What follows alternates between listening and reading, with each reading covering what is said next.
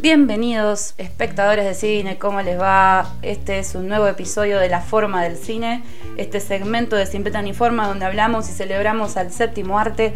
Por eso hoy vamos a hablar de dos películas que tienen en común a su creador, el señor Carlos Bermud. Sin embargo, esta vez no solo quiero mencionar dos pelis, sino que quiero darles un panorama sobre su filmografía entera y comentarles por qué es especial y por qué este episodio va a transformarse un poco una celebración en honor a su existencia. Pienso extenderme un poco porque quiero meterlos en su universo, el multiverso bermutiano, que merece ser desarrollado. Primero les cuento quién es él. Eh, su nombre es Carlos López del Rey. Bermud es su alias artístico o lo que sea. Está hecho en honor a el aperitivo, ese vino blanco tuneado con especias, concentrado, que te compras y que te acompaña. Así que bueno, acá hablamos un poco de todo. Esto es un poco la Biblia del calefón. Sabemos, sabemos de coctelería. Bien, em, es español, es madrileño. Así que yo me siento autorizada para decir que su cine viene concentrado. Así que, bien, terminada esta digresión, le cuento que tiene, les cuento que tiene 42 años, es historietista, es dibujante. Acá advierto que sus afiches eh, suelen ser diseñados por él, son muy buenos, ideales para enmarcar y que cuando quiso rodar su primer película no le dieron mucha bolilla, así que agarró la plata del chanchito y se la autogestionó. Así que él venía a hacer una serie animada que se llamaba Jelly Jam y bueno, se ganó su buena pasta con ella y la invirtió en su primer película. Un día dijo, se acabó la joda y rodó Diamond Flash. Bueno, no sé si fue tan así, pero sí sé que se armó su productora personal, que se llamó Psicosoda, eh, seguimos con las bebidas, y que arrancó con un espíritu libre y creativo que nunca se le fue y que celebramos, aunque algunos bocones digan lo contrario. La cosa es que Diamond Flash está buenísima, ahí empezó a darle pinceladas a recursos que sigue manteniendo, planos cenitales, escenas en hospitales increíbles, momentos incómodos, silencios, referencias a cómics y la lista sigue. Pero voy a interrumpirme para contarles que después de boca en boca de esta primer peli, hay unos locos de una productora que es como una especie de A24 de España para que asocien, eh, si me dejan hacer esta relación, em, le dijeron, dale, pibe, queremos más rock, queremos más de, de Carlos Bermud. Y esta productora que se llama Kia G Films, que tiene tantos títulos en su haber tan interesantes, es eh, la que le dice, metele, metele que queremos más películas. Es, yo creo, aquí a G-Films como una mastermind de lo que hoy le llaman al el nuevo cine español, al que ya le dedicaremos algún episodio. Y lo que hicieron fue producirle Magical Girl, que estrenó en 2014 y que fue todo un acontecimiento en términos de cine la presentó en múltiples festivales, ganó la Concha de Oro en San Sebastián. Qué nombre tan potente el de ese premio, ¿no? Y pensar que en España no se sonrojan como nosotros cuando articulamos esta palabra. También agregó eh, otros premios, ¿no? Ganó cosas tranquis como premios Goya, ¿les suena? Así que bueno, agárrate Catalina. Eh, la cuestión es que vino a Mar del Plata también la película, el Festival de Mar del Plata, para toda Latinoamérica Unida. Y eh, acá estuvo rock and la cabeza a los pibitos que fuimos y vimos la peli. Recuerdo que había un ciclo de cine local acá en Lomas y la dieron. La pude ver y las reacciones de la gente eran diversas, pero todos estaban como entre maravillados y trastornados al mismo tiempo es que creo que Magical Girl es una institución. Hasta el mismo Almodóvar se le colgó de las tetas y dijo, cito, Carlos Bermúdez el futuro del cine español, o bueno, no sé si era el futuro o la revolución del cine español, lo que sea. Y bueno, le decimos al señor Pedro Almodóvar, ya basta, señor, gracias por su bendición, pero tuvimos demasiada Penélope Cruz. Eh, queremos carne joven y la tuvimos. Sí, señores, somos millennials hambrientos de representación queremos que eh, Maradona muera para que surja Messi. Nada, mentira, mentira, mentira. Te queremos un montón, Pedro, no te mueras. Solo danos un largo cada tanto, no tanto cortometraje para variar. Y volvemos a Carlos Bermud. La cosa es que se le llenó eh, de peso la mochila a este muchacho. Y ¿qué crees? Te da la bendición el más famoso cineasta de tus pagos, te ganas una concha, qué sé yo. Bueno, ganó varias conchas. Eh, de oro, no, de otra, de plata, bueno, no sé.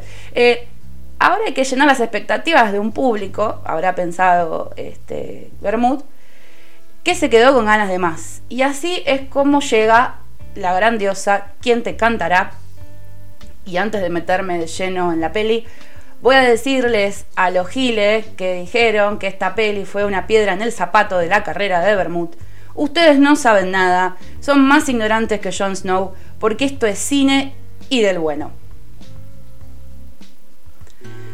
Bueno, ahí estamos escuchando una de las canciones que componen la música de ¿Quién te cantará? Este soundtrack maravilloso, esta película del 2018 que ya de entrada tiene título de canción, porque su título hace alusión a una canción homónima de la banda española Mocedades. Y a quien escuchamos acá de fondo es a Amaral interpretando como un animal una canción de Naishua Nimri, la protagonista del film. Naishua es una actriz y cantante famosa en España. Quizás la ubican de Abre los Ojos, de Amenábar, la original, o sea, la que tuvo su, su remake Vanilla Sky. O como yo, capaz la tienen de Los Amantes del Círculo Polar, otra peli española eh, del señor Julio Medem. Julio Medem, ¿no? Qué tipo que podés amar y odiar al mismo tiempo.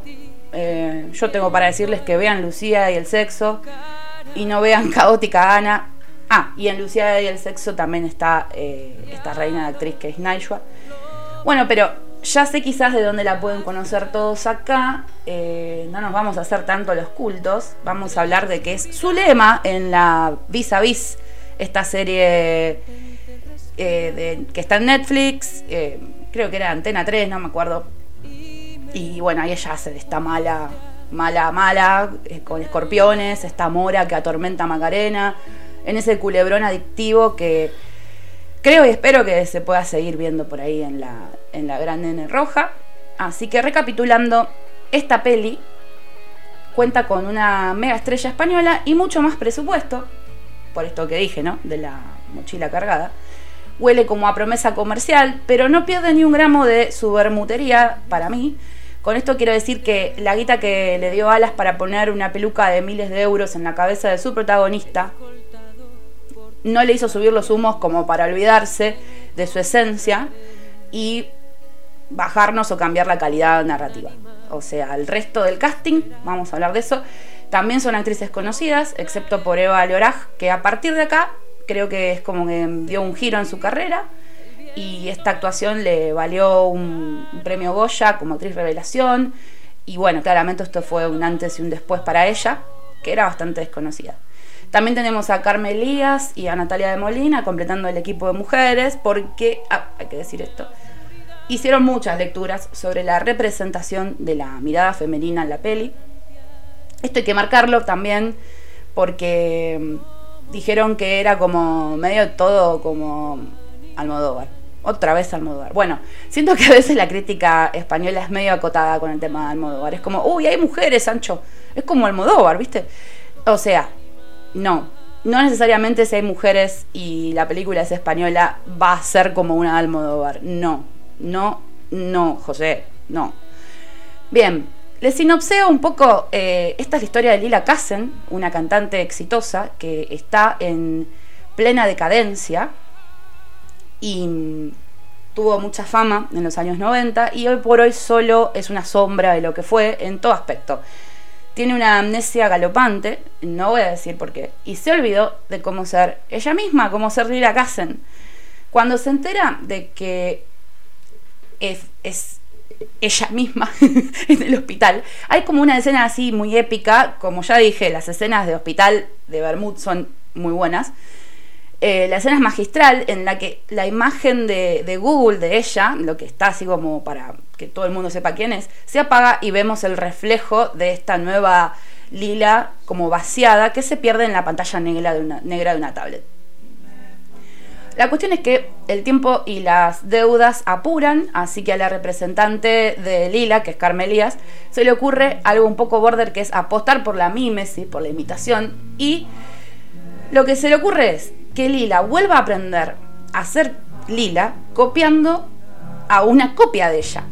o sea, ya les explotó el cerebro porque a mí, cuando yo leí esto, eh, bueno, mucho mejor expresado, me explotó. La cuestión es que sigue el baile así. Arranca el vampirismo, el juego de dobles, de espejos, de ser quien se es y no ser nadie, de lo que es ser extraordinaria y volverse ordinaria porque Dios es choto, de la ironía de dejar de ser especial y una y que venga una del montón y te diga quién sos. O sea, porque lo que pasa es que se les ocurre decirle a la pobre desgraciada de Violeta, el otro personaje importante, que es una fan devota de Lila, que le dé clases a Lila sobre Lila. La cosa es que Violeta, esta Eva Lioraj impresionante que lo da todo, es una artista de covers en un karaoke, eh, como una suerte de imitadora de Lila, y se cruza en el camino de Carmen Elías, el representante, que le dice con, mira, vení, enseñale, eh, te pagamos, esto con completa discreción, por favor no digas nada. Acá es donde las cosas se complican. Aparece Marta, que ya había sido presentada, es eh, la hace Natalia de Molina y es la hija de Violeta, que es una adolescente medio ya grandecita, que está medio al pedo, que me está medio flotando eh, y que está re histriónica e infumable y que todo el tiempo pone a pruebas a la pobre de su madre, la pobre torturada de su madre. Por Dios, lo detestable que es ese personaje. Bien, no quiero adelantar más. Hasta acá llegó mi sinopseo. Solo les quiero remarcar que se sientan delante de un camión cargado de arte. Esta película tiene a un Alberto Iglesias haciendo la música, tienen locaciones súper interesantes desde la arquitectura, hermosos planos abiertos al aire libre, planos delante del mar. Eh, a mí me hacen acordar a Interiors de Woody Allen. Tenemos eh, la fusión vampírica entre mujeres, referenciando a tres mujeres de Robert Altman hay huevos fritos bien hechos, vestuarios majestuosos y sofisticados, hay buenas pelucas, ya lo dije, y unas simetrías que eh, me vuelven loca. El ritmo, como siempre, es uno de los logros de, este director que a mí me impresionan. Eh, creo que el timing combina con esa atmósfera de confusión y de vacío en la que vive su protagonista. Esto va a ir eventualmente cambiando a medida que se produce una especie de metamorfosis figurada y no tanto. Eh, bueno, como sea, si sigo hablando le voy a pinchar el lobo, ya dije un montón, denle play que está en Netflix. Es que no me canso porque cada vez que la veo le descubro algo. Y ni les cuento cuando descubro que la plagean, o sea, que le roban cosas, como pasó con cierto episodio de Black Mirror. Bueno, voy a dejar acá lo de quién te cantará, eh, para que ustedes construyan su propia mirada a partir de sus visionados, eh, que después nos comenten, como siempre. Y como dicen en México, a ver cómo les queda el ojo, ¿no? Eh, a ver qué, sienten. Los voy a dejar con esta versión de Amaral y Nashua de Procuro Olvidarte, este clásico melódico del año 1933, wow, compuesto por Miguel Alejandro, español, ¿eh? eh este, esta canción que tiene tantos covers, pero ninguno igual a este. Bueno, a ver cómo se sigue. Pasa el tiempo y Bermud en el medio te mete un featuring Paco Plaza. Eh, cuando hace el guion de La Abuela, participa como guionista de esta peli de terror que la tienen disponible en Amazon. Eh, y bueno, Paco Plaza la dirige, es una peli de terror donde la pasas mal todo el tiempo. Eh, la verdad es que creo que quizás algún día estemos hablando con Juli de esa peli. Y no sé si lo tienen a Paco Plaza, es bastante grosso el tipo, es creador de Rec, la peli de terror Verónica también, una peli que tiene, te dan ganas de salir escuchando a los héroes del silencio por el medio de alguna peatonal en alguna ciudad. Y mm, luego viene la pandemia y en plena pandemia, nuestros amigos de nuevo de aquí, allí Films, aquí y allí Films, vuelven al ruedo y le producen la incómoda pero preciosa Mantícora. Sí, sí, Mantícora, se llama así. Ya el título está bueno. Refiere a esta bestia mitológica con cuerpo felino y cabeza humana. Esta especie de bicho que tiene algo mm, normal, si no le sacase el velo que cubre su cuerpo salvaje. Como una sirena, pero no, o sí, no sé. O sea, esta cosa como de tener algo humano y algo de criatura. Yo creo que es genial meter referencias mitológicas, son como un placar de Narnia a la hora de analizar la película. Así que con eso ya les estoy plantando una semillita. Vamos a la peli. Uf, la, vi hace poco y estoy movilizada. Esta es la historia de Julián y Diana. Tenés a Nacho Sánchez, que hace de Julián, que el tipo viene de mm, pelis indies re agradables como 17 de Daniel de Sánchez Arevalo. Y tenés a Zoe Stein haciendo de Diana, que es un barrilete cósmico esa chica, yo no sé de dónde salió, pero me encantó. Y bueno, la historia va en un principio a contarte la vinculación romántica de estos dos chicos. Em, bueno, obvio que pasan cosas antes, pero bueno, es como que decís, esto no pasó, no, no, no, no. Haces como una negación. Re loco hacer el ejercicio de negar dentro de una peli como para decir a ver qué más. Bien. Em, entonces, estos dos chicos. Julián, que es modelador de monstruos para Cobo Games. Eh, un tipo súper talentoso que es especialista en dibujar criaturas monstruosas para videojuegos. Y que de movida cuando lo ves en la primera secuencia ya sabes que no está mucho muy bien. Y hay un ritual solitario y oscuro en torno a su práctica de dibujante. Y ni les cuento el núcleo de acción que le sigue a esta secuencia en la que él dibuja. No les cuento, no, no, no. La peli está marcada por esto de la afinidad con el monstruo. Con, basta con escuchar a, Nacho decir, me resulta más fácil dibujar lo que no se conoce, incluso cuando sabemos que él sí conoce eso de lo que habla. Bueno, Nacho no, Julián. sabe de horror, sabe cómo decir el terror en sus creaciones. Eh, es un tipo muy perturbado, mamita querida. Así que la cosa es que conoce a Diana en una jodita, en una fiesta, eh, la fiesta tiene como cositas re lindas visualmente, cortinas tornasoladas, a lo quién te cantará, etc. Presten atención. Tienen diálogos muy lindos ellos. También presten atención a las canciones que suenan de fondo, para mí agregan cosas a la historia. Eh, acá todo parece como una peli indie, eh, pero con personajes que están como medio disociados, eso sí. Suena flamenco y, bueno, Diana baila sola, ella baila sola como la banda está rompiendo la pista, él la mira con esos ojos gigantes que tiene, que me conmueven. Cuando los veo pienso como en la expresión de la bella y la bestia, de la bestia de la de Disney, que decís, qué bicho malo, tóxico, violento, pero qué linda carita que tiene, qué carita de bueno, te lo querés llevar a casa, es una locura. Bien, en fin, van a conocerse y hay un proceso para, para esto las cosas que van a ir ocurriendo van ocurriendo sutilmente y todo está asignado por cierto em, como mensaje oscuro que no pienso nombrar porque es una peli que se queda sin gracia si uno habla de más. Así que hasta acá llegó mi amor. Un par de palabras más sobre Diana. Las líneas de diálogo de ella son geniales porque creo que es como una anti-manic pixie drinker. Eh, su vida es lo más monótono e infeliz que se te pueda ocurrir pero está re bien con eso la loca. La amo. O sea, dice en un momento, yo paso tiempo estudiando, viendo series, pelis, dice. O sea, no voy a decir por qué goza de ese tiempo, pero sepan que también está re jodida. O sea, no tiene un gramo de hada redentora de pibes tristes. Bien, paso a datos frikis duros de la peli. En la peli se habla de monstruos en los diálogos, presten atención. Alusiones a Alien, etcétera. Se cita en un momento a la película Le Planète Sauvage eh, de 1973, es un clásico de la animación francesa, es una película re perturbadora también. Em, hace poco vi una versión remasterizada en cine. Nos muestran el cine de Doré, em, que es como un sitio de interés en Madrid muy bonito. Nos muestran a Saturno devorando a sus hijos, esta pintura de Goya, y nos la muestran en el Museo del Prado.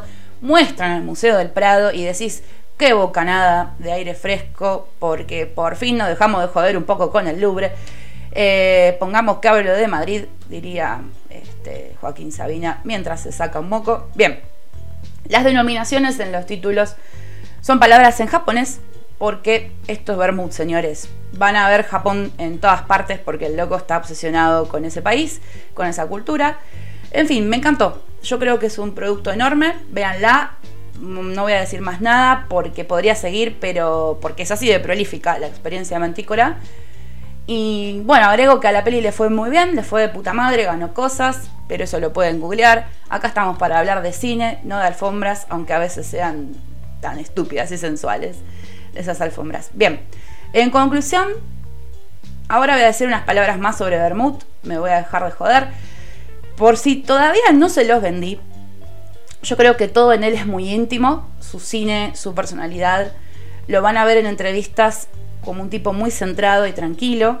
Vieron como pasa con Lynch, que decís, este tipo, ¿qué onda? Tiene la cabeza cagada, pero está más relajado que un cantante de reggae. Bueno, lo mismo con él. La verdad da gusto escucharlo hablar, porque todo lo que dice es interesante. Al ser un director cinéfilo tiene muchos recursos, sabe de lo que habla, no te esconde sus influencias o los cineastas que ama, es un tipo común y corriente, es accesible. Arma ciclos de pelis que él mismo mira em, en su intimidad, te las pone al servicio de la comunidad en Madrid. Por eso creo que también está el cine de Doré en Mantícoras medio como el templo para sus misas. Yo no sé si hay algo más lindo que un director zarpado diciéndote qué mirar. Es como que no va a fracasar. Em, hace poco lo enganché que estaba recomendando a Quentin Dupieux, que es un director que me gusta mucho. Vean Dear Skin, eh, o Skin, que es peliculón. Bueno, me voy a calmar. Bien, volviendo a nuestro director, yo creo que tienen por otro lado a este hombre humilde que pone al servicio de la gente eh, y a la comunidad creadora o cinéfila sus aprendizajes y, y por otro este teórico del cine que tiene una lucidez que pocos tienen. Y creo que es un punto re fuerte porque hay una persona sensible dispuesta a hablarte de lo que a él le pasa con sus creaciones y no se ve un ápice de interés comercial en todo esto y lo que sí ves es amor a la obra y al proceso creativo y esto es inspirador. Incluso si no hace cine, porque es como dice mi compañera la Julie, la Jules, hay disfrute en escuchar la pasión ajena, ¿no? Y hoy por hoy es rarísimo encontrar artistas así eh, estamos en la era de la falopa algorítmica y viene Bermud y te da una masterclass tomándose una birra en la Plaza Mayor. Así que para resumir en pocas palabras, Bermud es cultura cómic, es Japón, grises, marrones, luz natural. Te da un universo variado en sus historias, siempre tiene una nota amarga que te deja angustia, siempre con un plot twist lleno de miseria humana. Es maravilloso porque es de esos creadores que consiguió su propia gramática, su propio sistema de signos dentro de su obra y sabes que eso siempre estuvo impreso en su mente, incluso cuando él no lo sabía. Su cine empezó siendo posibilista, lograble y hoy por hoy es no conformista y agregaría que es no confort. Porque si vos tenías ganas de sentirte abrazada por la historia y los personajes, toca los tarros, tómatela. This is not your cup of tea. Andá y dale play a alguna romcom con Susan Sarandon haciendo de abuela para eso porque no, no, no. No va por ahí. Voy a dejar hasta acá este retrato que hice con tanto cariño para este artista por el que creo que se nota la admiración que siento. Y le dejo para eso los saludos que él envió para este espacio. Y pronto nos reencontraremos para seguir hablando de este animal en extinción que es el buen cine. Y también de cine malo porque, qué sé yo. Si no, no tenemos conflicto y nos aburrimos. Me retiro, recuerden seguirnos, compartirnos y todo eso. Vuelvan prontos. ¿Qué tal? Un, aprovechar el, especial de Carlos Bermud, que soy yo, de la forma del cine, para mandar un saludo y un abrazo muy fuerte desde la otra parte del Atlántico a todos los oyentes de la forma del cine y a Rosario los oyentes, los oyentes pueden ser de la otra parte del Atlántico, pero como es un podcast que ya con internet, pues como que llega a todo el planeta, pues mando un mensaje a todas las personas de cualquier lugar del planeta que estén escuchando el podcast. Así que espero que lo estéis disfrutando. No sé si el mensaje va antes o después. Bueno, si no lo habéis escuchado todavía, espero que lo disfrutéis. Y si lo habéis escuchado, espero que lo hayáis disfrutado. Y os mando a todos un abrazo muy fuerte y os agradezco mucho que, lo escuchéis y que os interesen mis pelis. Un, un abrazo muy fuerte.